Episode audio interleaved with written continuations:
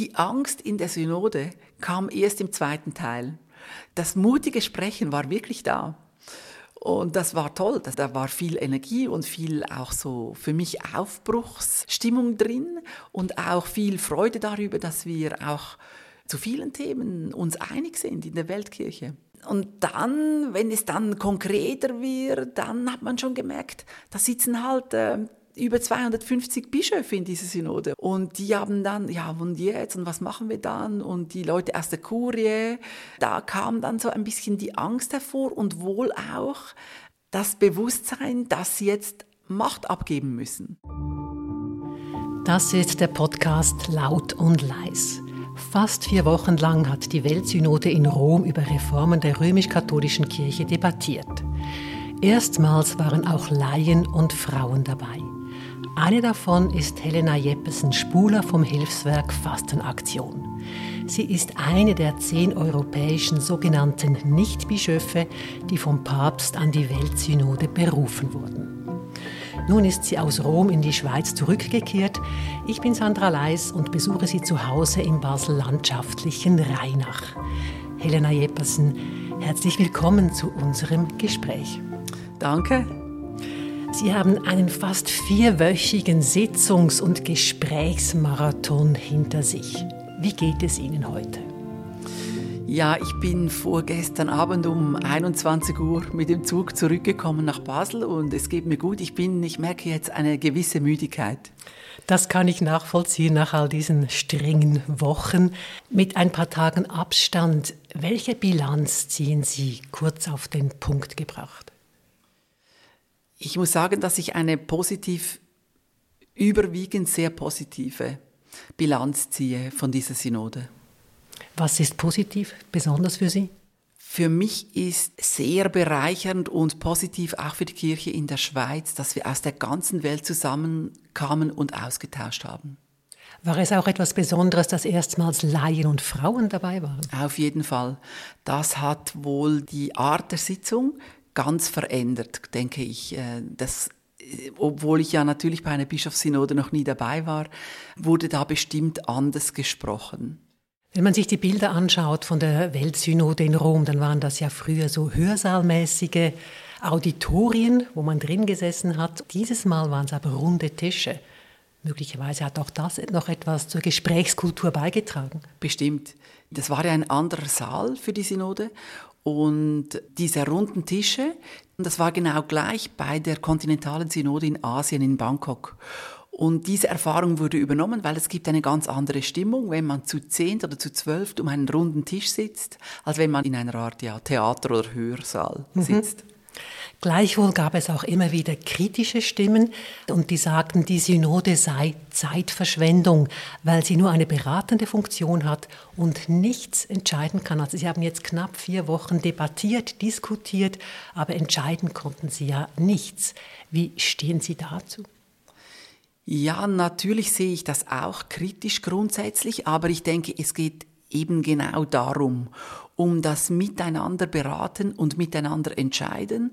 Und ich hoffe, dass sich da auch Papst Franziskus in die Pflicht nehmen lässt nächstes Jahr und dass er nicht etwas anderes entscheidet, als die Synode nächstes Jahr ähm, am Schluss äh, ihm empfehlen wird.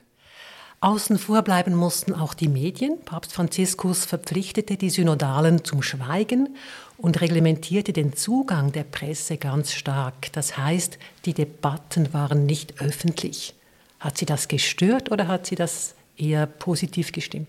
Das hat mich am Anfang sehr gestört, weil ich fand, dass wenn wir viele tausend Menschen auf der ganzen Welt in den Prozess hineinnehmen, genommen haben und nehmen mussten, äh, Franziskus wollte äh, in der ganzen Weltkirche, dass wir uns beraten, dann müssen wir auch transparent gegen außen sagen, was wir tun. Und wir haben dann eine Art und Weise gefunden, zu den Medien zu sprechen, nicht über die Inhalte und über einzelne Aussagen von gewissen Personen, sondern über die Art und Weise, wie die Synode äh, vorwärts geht. Und das hat ein bisschen geholfen, aber war auch ein bisschen unbefriedigend. Wir haben ja etwa zwei Drittel der Zeit in Gruppenarbeiten gearbeitet und ich fühlte mich oft auch eigentlich geschützt, dass die Medien nicht neben dem Tisch standen und meine direkten Aussagen hörten. Das hat sicher auch zur Art und Weise, wie geredet wurde, beigetragen, dass die Medien jetzt nicht direkt hören konnten. Und ich habe erst ähm, nach der Aussage einer Kollegin aus Japan auch verstanden, dass es etwas Positives hatte, dass die Medien nicht im Saal waren für gewisse Leute, die politisch sehr beobachtet werden. Und für sie war es besser, dass die Medien jetzt nicht im Saal waren. Ja, also es gibt positive und negative Seiten dieser Entscheidung des Papstes. Ja. Ein anderer Punkt, der immer wieder moniert wurde, ist, dass kaum junge Menschen an der Synode vertreten waren. Ist das nicht ein bisschen fahrlässig? Doch, das hätten die verschiedenen Büros, die mitentscheiden konnten äh, bei der Auswahl der Personen wirklich beachten müssen.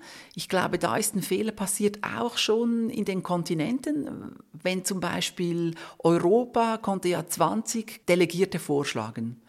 Und anscheinend hat auch die Europäische Bischofskonferenz äh, unter den 20 ähm, keine jungen Menschen gehabt. Und dann hat der Vatikan zehn davon äh, ausgewählt und hat im Prinzip hätte Papst Franziskus sagen müssen, bei den Nachnominierten, die er persönlich nominiert hat, ich, ich äh, nominiere 30 junge Menschen noch aus der ganzen Welt. Weil wir hatten dann zwei junge Menschen dabei, aber das war natürlich äh, viel zu wenig und äh, ich habe schon eben diesen riesigen Unterschied gespürt vom, vom ökumenischen Gebet mit den jungen Menschen auf dem Petersplatz am Samstag vor Beginn der Synode oder zu Beginn der Synode und dann in der Synode. Das war also wirklich ein riesiger Altersunterschied und die Dynamik der jungen Menschen hätten wir in der Synode auch sehr gebraucht. Wird das im nächsten Jahr noch geändert, verbessert? Es war ein Thema, es wurde immer wieder gesagt in der Synode, in den Gesprächen, nächstes Jahr müssen mehr junge Menschen dabei sein und obwohl die, die Synode im Prinzip das Synodenbüro schon gesagt hat, es sind die gleichen äh, Delegierten Eben. wieder dabei, muss man hier einen Modus finden. Ich finde, ähm, also das, das wird möglich sein, Personen rauszunehmen und andere reinzubringen oder, oder ein bisschen zu vergrößern. Die jungen Menschen müssen unbedingt rein und es müssen auch Vertreterinnen und Vertreter der queeren Gruppe und der betroffenen Verbände hinein, unbedingt. Also da ist noch einiges zu tun. Da ist noch für nächstes einiges, Jahr äh, zu nachzubessern. Gut. Das Schöne ist, das Synodenbüro zeigt sich eigentlich flexibel und sagt immer, das ist ein Prozess. Also können wir hier auch anpassen. Hoffen wir, dass es da noch Anpassungen gibt. Schauen wir nun in das knapp 40-seitige Abschlussdokument, beziehungsweise es ist ein Zwischenbericht, den Sie ja mit verabschiedet haben. Und erfreulich darin ist, dass die Weltsynode eine Gewaltenteilung empfiehlt. Das klingt dann so im Text, ich zitiere. Das heikle Thema des Umgangs mit Missbrauch bringt viele Bischöfe in die schwierige Lage, die Rolle des Vaters und des Richters miteinander zu vereinbaren. Es sollte in Erwägung gezogen werden, die richterliche Aufgabe einem anderen Gremium anzuvertrauen. Helena Jeppesen, weshalb wird mit es sollte in Erwägung gezogen werden so zaghaft formuliert?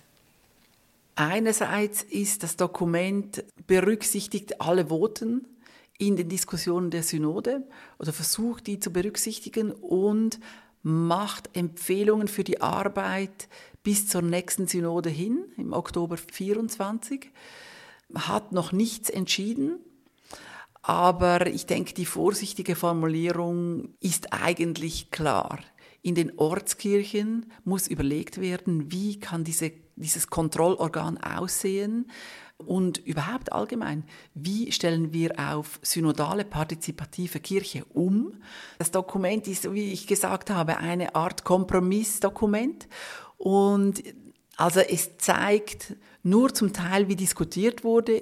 In, in den vier Wochen wurde viel mutiger natürlich diskutiert und viel klarer formuliert auch.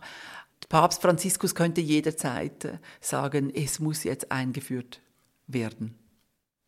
Das könnte er, aber ob er es macht, wissen wir nicht. Also ich darf daraus schließen aus Ihrem Votum, dass es da auch Gegenstimmen gab, Leute, die sich nicht für eine Gewaltenteilung ausgesprochen haben. Ich glaube, wenn wir das länger im Detail diskutiert hätten, hätte es bestimmt, äh, bestimmt Gegenstimmen gegeben. Es hat effektiv erstaunlich wenig Gegenstimmen ja gegeben bei der Abstimmung. Mhm.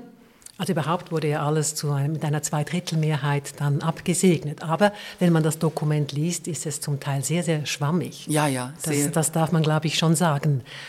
Bleiben wir nochmal bei diesem anderen Gremium, so ist es formuliert. Schauen wir auf die Schweiz. Nach der Publikation der Missbrauchsstudie im September hat die Schweizer Bischofskonferenz mehrere Maßnahmen vorgeschlagen und eine davon ist die Schaffung einer unabhängigen Meldestelle, damit alle Missbrauchsfälle extern abgeklärt und aufgeklärt werden. Jetzt hat eigentlich die Synode in diese Richtung eine Empfehlung abgegeben. Was glauben Sie, wann wird diese Meldestelle in der Schweiz konkret? Das weiß ich nicht genau, aber ich hoffe sehr bald. Das muss die Schweizer Kirche dringend sofort angehen, wegen den vielen Betroffenen. Und das kann die Schweiz auch ohne ein explizites Ja von Papst Franziskus? Die Schweiz kann vieles selber. Sie kann über Regelungen hinausgehen. Das sehe ich nicht wirklich als ein Problem. Mhm. Jetzt kriegt sie eigentlich noch Rückenwind mit dieser Empfehlung. Jetzt kriegt sie Rückenwind. Kann man so sagen. Genau, mhm. aus dem Vatikan. In einem Artikel der Neuen Zürcher Zeitung Anfang Oktober haben Sie gesagt, wir können hier nicht herauskommen ohne Resultate. Abgesehen von der Einsicht, dass die Gewaltentrennung nötig ist, welche Resultate gibt es denn sonst noch? Also das, ich finde grundlegend, das Wichtigste ist, dass die Weltkirche auf Synodalität umstellen will. Das ist das, das wichtigste Resultat, dass wir uns im Prinzip dazu bekennen, dass die hierarchische Kirche umgebaut werden muss. Also das ist ein fundamentaler Umbau. Das ist ein fundamentaler Umbau, den wir Schritt für Schritt angehen müssen. Und das wird uns viel abverlangen, glaube ich, in den Ortskirchen und in der Weltkirche. Aber das halte ich für das wichtigste Zeichen dieser Synode. Nächstes Jahr wird es wohl thematisch dann Entscheide geben. Ich halte jetzt ähm, auch wichtig äh, von dieser Synodenversammlung nur schon das zweitwichtigste für mich ist die offene Diskussion zur Rolle der Frau in der katholischen Kirche. Papst Franziskus hat ja mit, seinen, mit seiner Antwort auf die Dubia noch kurz vor der Synode hat er die veröffentlicht und gesagt, die Frage nach der Rolle der Frau kann offen diskutiert werden. Deshalb wurde in dieser Synodensitzung das erste Mal offen über die, den Zugang der Frauen zu allen Ämtern in der katholischen Kirche gesprochen. Das habe ich auch mitbekommen. Gesprochen wurde über das Thema Frau. Es gibt auch ein explizites Kapitel zur Frau. Aber sind Sie nicht ein bisschen enttäuscht, dass überhaupt nichts Konkretes darin steht?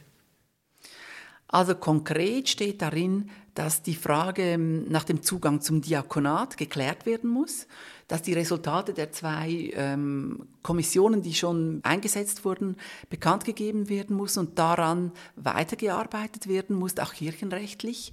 Das scheint kirchenrechtlich nicht wahnsinnig schwierig zu sein, das Diakonat der Frau einzuführen. Allerdings ist gerade das Diakonat mit den wenigsten Stimmen, es waren da nur 80 Prozent, und das Frauendiakonat soll nicht gefordert, sondern, wie Sie sagen, nur diskutiert werden. Das ist doch ein herber Schlag für die Frauen. Ja, also ich habe noch mehr Widerstand erwartet. Ich habe gedacht, bei der Abstimmung werden sich dann die Gegenstimmen zeigen, die nicht so prominent waren in den Diskussionen, muss ich sagen. Da war sehr viel Unterstützung aus allen Teilen der Welt für diese Frage und ich glaube, das wird sich nächstes Jahr, werden da Entscheide gefällt werden. Und das Diakonat könnte ein erster Schritt sein, der wirklich einfach einzuführen ist. Auch gerade, weil das Diakonat, das ständige Diakonat nicht an den Pflichtzölibat gebunden ist und da nicht weitere Fragen zusammen dann äh, geklärt werden müssten. Mhm. Vielleicht noch zur Erklärung auch für unsere Community. Diakonat heißt ja, die Frauen dürften Beerdigungen halten, äh, Hochzeiten feiern, aber beispielsweise keinen Gottesdienst. Und das Thema Frauenpriestertum, das hat keinen Eingang gefunden in dieses Abschlussdokument. Also dieses Thema wurde offenbar niedergeschmettert. Hm, wenn man genau schaut, gibt es viele Stellen, die äh, Zugang zu allen äh, Diensten und Ämtern formulieren. Genau, aber und das Wort Frauenpriestertum ist nicht drin. Das wäre ja.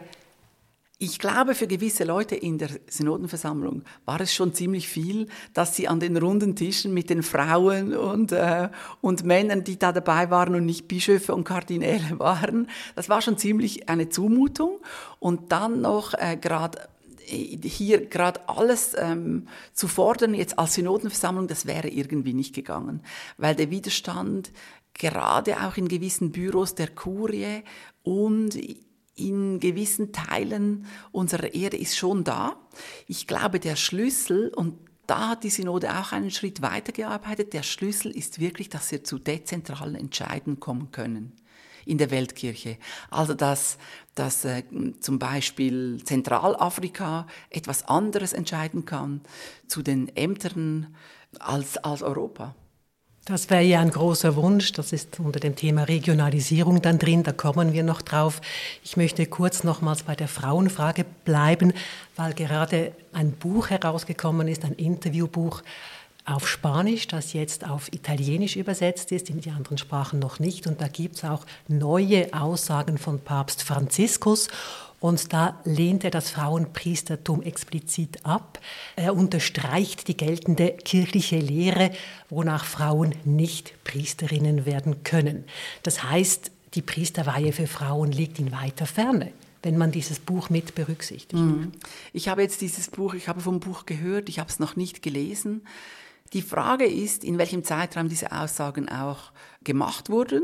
Das Buch wurde publiziert vor der Synode oder während der Synode? Während der Synode. Während mhm. der Synode. Vielleicht ist es auch ein politisches äh, Zeichen, ich weiß es nicht. Ich traue Papst Franziskus noch einen Lernprozess zu, aber gerade zur Rolle der Frau ist er doch sehr zurückhaltend und er ist sicher nicht der offene jetzt äh, Forderer und versucht, ja, er ist 86 mhm. er kommt aus Argentinien und bringt sicher auch nicht von seiner Karriere her, hat er ja wenig mit Frauen auf gleicher Augenhöhe arbeiten müssen. Also ich denke, da muss er wirklich auf die Synodenversammlung hören und er hat sehr gut zugehört. Die Forderungen und die Aussagen, die starke Aussagen zur Rolle der Frau kamen wirklich von, auch von allen Hierarchiestufen in dieser Versammlung. Das war sehr interessant. Ah, das ist spannend zu hören ja. von Ihnen, weil eben Sie waren ja dabei. Was mich ein bisschen erschreckt hat, in diesem Buch soll er auch gesagt haben, Entscheidungen, auch beispielsweise zum Zölibat, und da ist er eigentlich offen, offen als bei der Frauenfrage, Entscheidungen wolle er nicht mehr fällen, das überlasse er dann seinem Nachfolger. Helena Jeppesen, wann reißt Ihnen der Geduldfaden?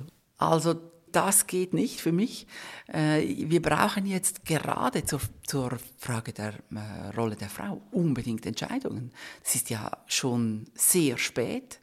Viele, vielen ist der Geduldsfaden eben gerissen und bei mir ist dann schon auch nächstes Jahr, wenn wir nicht zu gewissen Entscheiden kommen, gibt es da irgendwo ein Limit ich habe den Vorteil, dass ich äh, hier im, im Baselbiet oder in der Stadt Basel noch offene Pfarreien finde, wo ich mich sehr wohlfühle, wo wir hm, praktisch gleichberechtigt uns begegnen und feiern.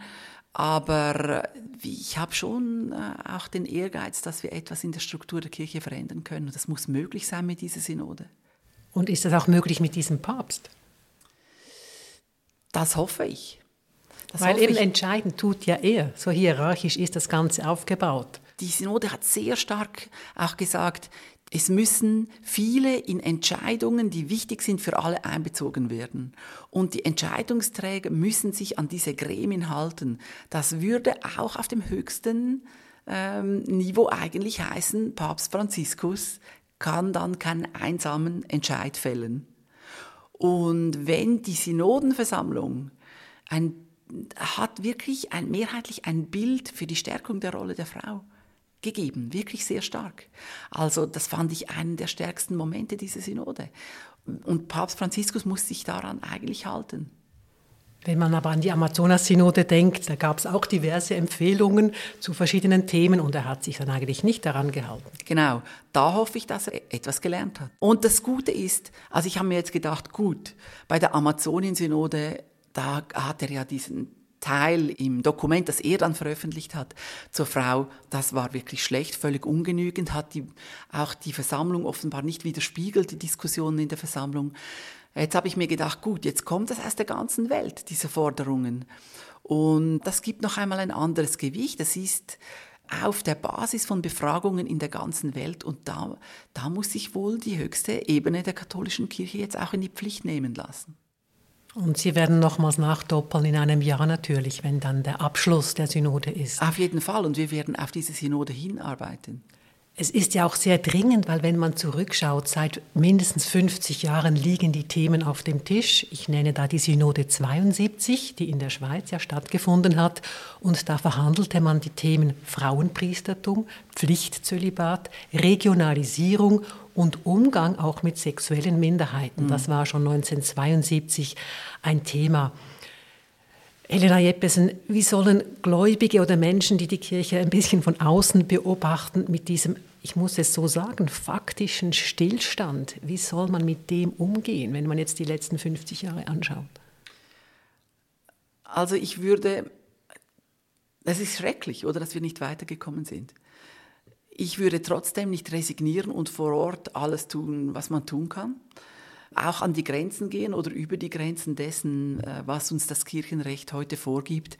Denn wir müssen wirklich zuerst auf unsere Ortskirche schauen, auf unsere Gemeinden und Pfarreien und da müssen wir mit den Menschen leben und für die Menschen da sein heute. Das ist unsere, eigentlich unser oberstes Gebot. Und dann, und das sagt Papst Franziskus ja selber auch immer, zuerst kommt die Liebe und dann kommt erst das Gesetz. Das hat er in der Abschlusspredigt zu dieser Synode auch wieder gesagt. Also ich finde, daran dürfen wir uns auch in den Ortskirchen halten. Dennoch würde ich, ähm, würde ich streiten, ähm, auf der Ebene der Diözese, der Kirche in der Schweiz und der Weltkirche um, um Gleichberechtigung. Sie haben vorhin die Regionalisierung angesprochen und sagen, das könnte ein Schlüssel sein, also dass man in einzelnen Regionen und auch in einzelnen Ländern zu anderen Lösungen mhm. kommt. Ein Beispiel. Der Pflichtzölibat könnte in Europa gelockert werden und in Asien würde er bleiben. Mhm. Das wäre ja so ein Vorschlag, aber der, so einer war schon 1972 auf dem Tisch. Ja. Was muss passieren, dass man beispielsweise jetzt dazu kommt, diese regionalen Lösungen wirklich ernst zu nehmen und auch umzusetzen? Was braucht es da noch, dass das klappt? Die Frage, die zu klären ist für nächstes Jahr für die Synode, ist, welche Themen können denn regional entschieden werden? Mhm. Da muss es wohl so etwas wie eine Hierarchie dann geben und es muss beschlossen werden, was dann am Schluss noch Weltkirchenentscheide sind. Beim Pflichtzölibat, das halte ich für äh, problemlos, dass man das regional entscheiden kann. Wir haben ja so eine große Vielfalt in der katholischen Kirche selber, das haben wir in dieser Versammlung auch gesehen, die alle orientalischen Kirchen kennen ja kein Pflichtzölibat für die Priester. Und es war eine Frau aus der Ukraine in der Synode, die hat gesagt, ich bin die Frau eines Priesters.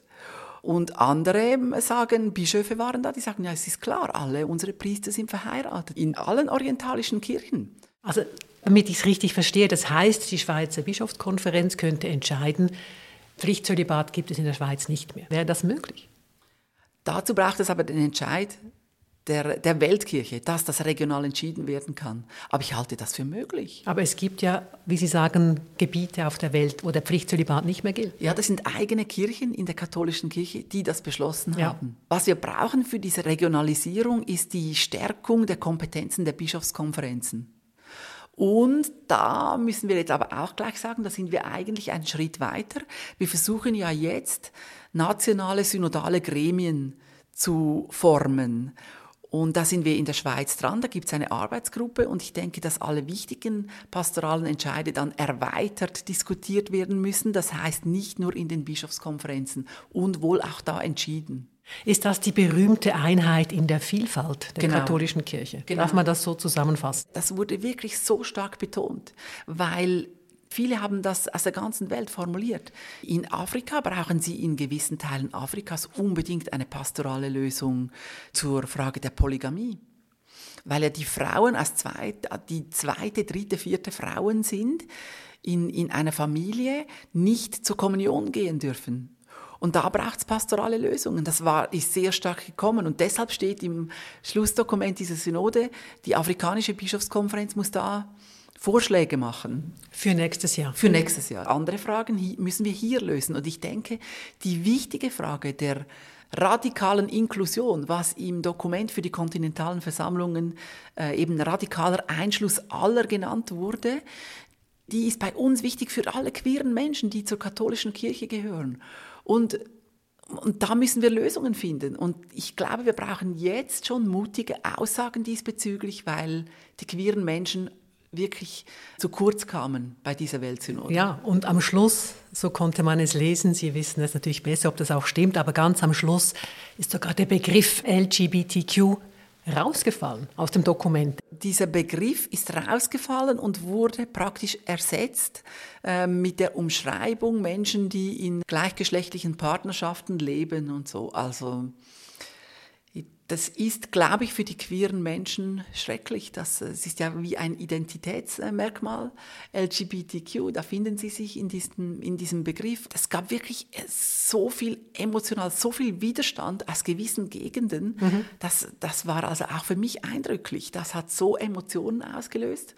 Und es gab viele gute Stimmung, Stimmen, die für den Einschluss und plädiert haben und Papst Franziskus eigentlich zitiert und mit seinen Worten beim Abschluss des Weltjugendtages, mit seinem Todos und so. Und er hat das in, in den Synodendiskussionen hat er sich auch noch einmal dazu geäußert, er möchte wirklich, dass alle in der Kirche Platz haben. Da hätte die Synode, aber das war im Moment nicht möglich. Sie haben vorhin das Stichwort Mut gebracht.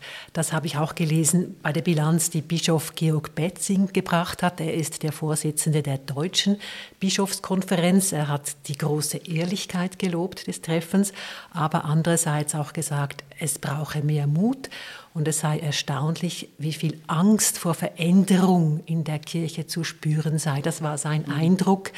Können Sie das teilen? Haben Sie diese Angst auch gespürt von einzelnen Mitgliedern der Synode? Die Angst in der Synode kam erst im zweiten Teil. Das mutige Sprechen war wirklich da. Und das war toll. Da war viel Energie und viel auch so für mich Aufbruchsstimmung drin und auch viel Freude darüber, dass wir auch äh, zu vielen Themen uns einig sind in der Weltkirche. Eben gerade die Stärkung der Rolle der Frau. Und dann, wenn es dann konkreter wird, dann hat man schon gemerkt, da sitzen halt äh, über 250 Bischöfe in dieser Synode oder, oder noch mehr. Und die haben dann, ja, und jetzt, und was machen wir dann? Und die Leute aus der Kurie, äh, da kam dann so ein bisschen die Angst hervor und wohl auch das Bewusstsein, dass sie jetzt Macht abgeben müssen. Ja. Oder? Das kommt dann irgendwann, kam es an und dann merkt man halt, es war eine Bischofssynode mit nur 80 nicht bischöflichen Delegierten drin. Von 360 insgesamt, genau. rund 360. Also es zeigt einfach auch nur, wie einseitig und wie jetzt aus meiner Sicht problematisch eben die Bischofssynoden bisher waren. Wenn nur Bischöfe und Kardinäle über die wichtigsten Fragen entscheiden, das geht einfach nicht mehr. Wahrscheinlich kann man auch nicht mehr zurück. Jetzt hat man Laien einbezogen, hat Frauen einbezogen. Da hat Papst Franziskus ja eigentlich einen großen Schritt gemacht. Das muss man ihm wirklich zugute halten. Mhm. Und da kann er wahrscheinlich schlecht wieder zurückkrebsen. Ja, da geht er für nicht die mehr Zukunft. zurück. Mhm. Ich glaube, da hat er auch, er, er hat wirklich auch ähm, in der Versammlung habe ich ihn so wahrgenommen, er redet mit allen, er ist offen für alle, er geht auf alle zu und er hat wenig Probleme eigentlich, dass er nicht nur mit Kardinälen sich beraten muss. Sie haben ja auch persönlich mit ihm sprechen können. Was haben Sie ihm gesagt? Ich habe mit ihm über den synodalen Prozess gesprochen und dass wir Partizipation auch in der Schweiz hatten und dass ich es für ein wichtiges Zeichen der katholischen Kirche halte, heute in einer Welt, wo die ja auch viele ähm, autoritäre Herrscher kennt und zunehmend mehr, dass, dass die katholische Kirche eben genau das Gegenteil macht. Sie versucht Hierarchie abzubauen. Und er hat genickt. Ja, ja. Und äh, hat gesagt, ja, vielen Dank für Ihre Mitarbeit. Schön. Kommen wir zum Schluss. Im Oktober 2024 wird der synodale Prozess abgeschlossen. Was sind jetzt die nächsten Schritte und was vermuten Sie, wo steht die katholische Kirche nach der Synode 2024, also wenn sie abgeschlossen ist? Ich denke, nächstes Jahr mit dem Abschluss des synodalen Prozesses beginnt oder geht erst die große Umbauarbeit los.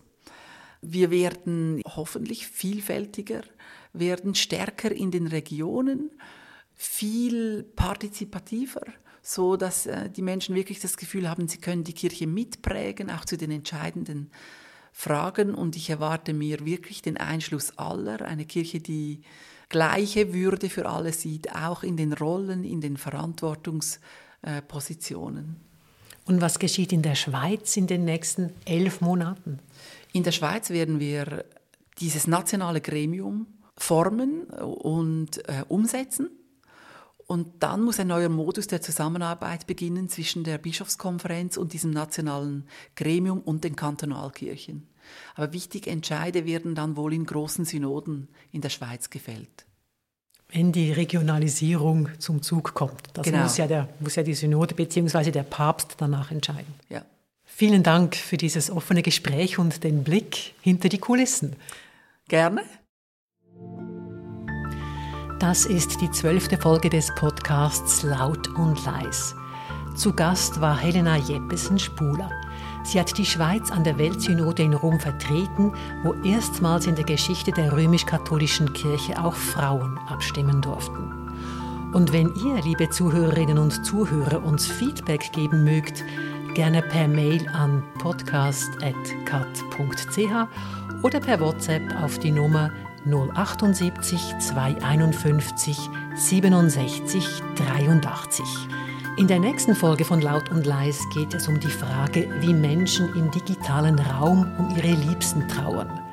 Dazu begrüße ich zwei junge Forscherinnen der Universität Zürich, die Sprachwissenschaftlerin Karina Frick und die Theologin Lea Grübel. Bis in zwei Wochen und bleibt laut und manchmal auch leise.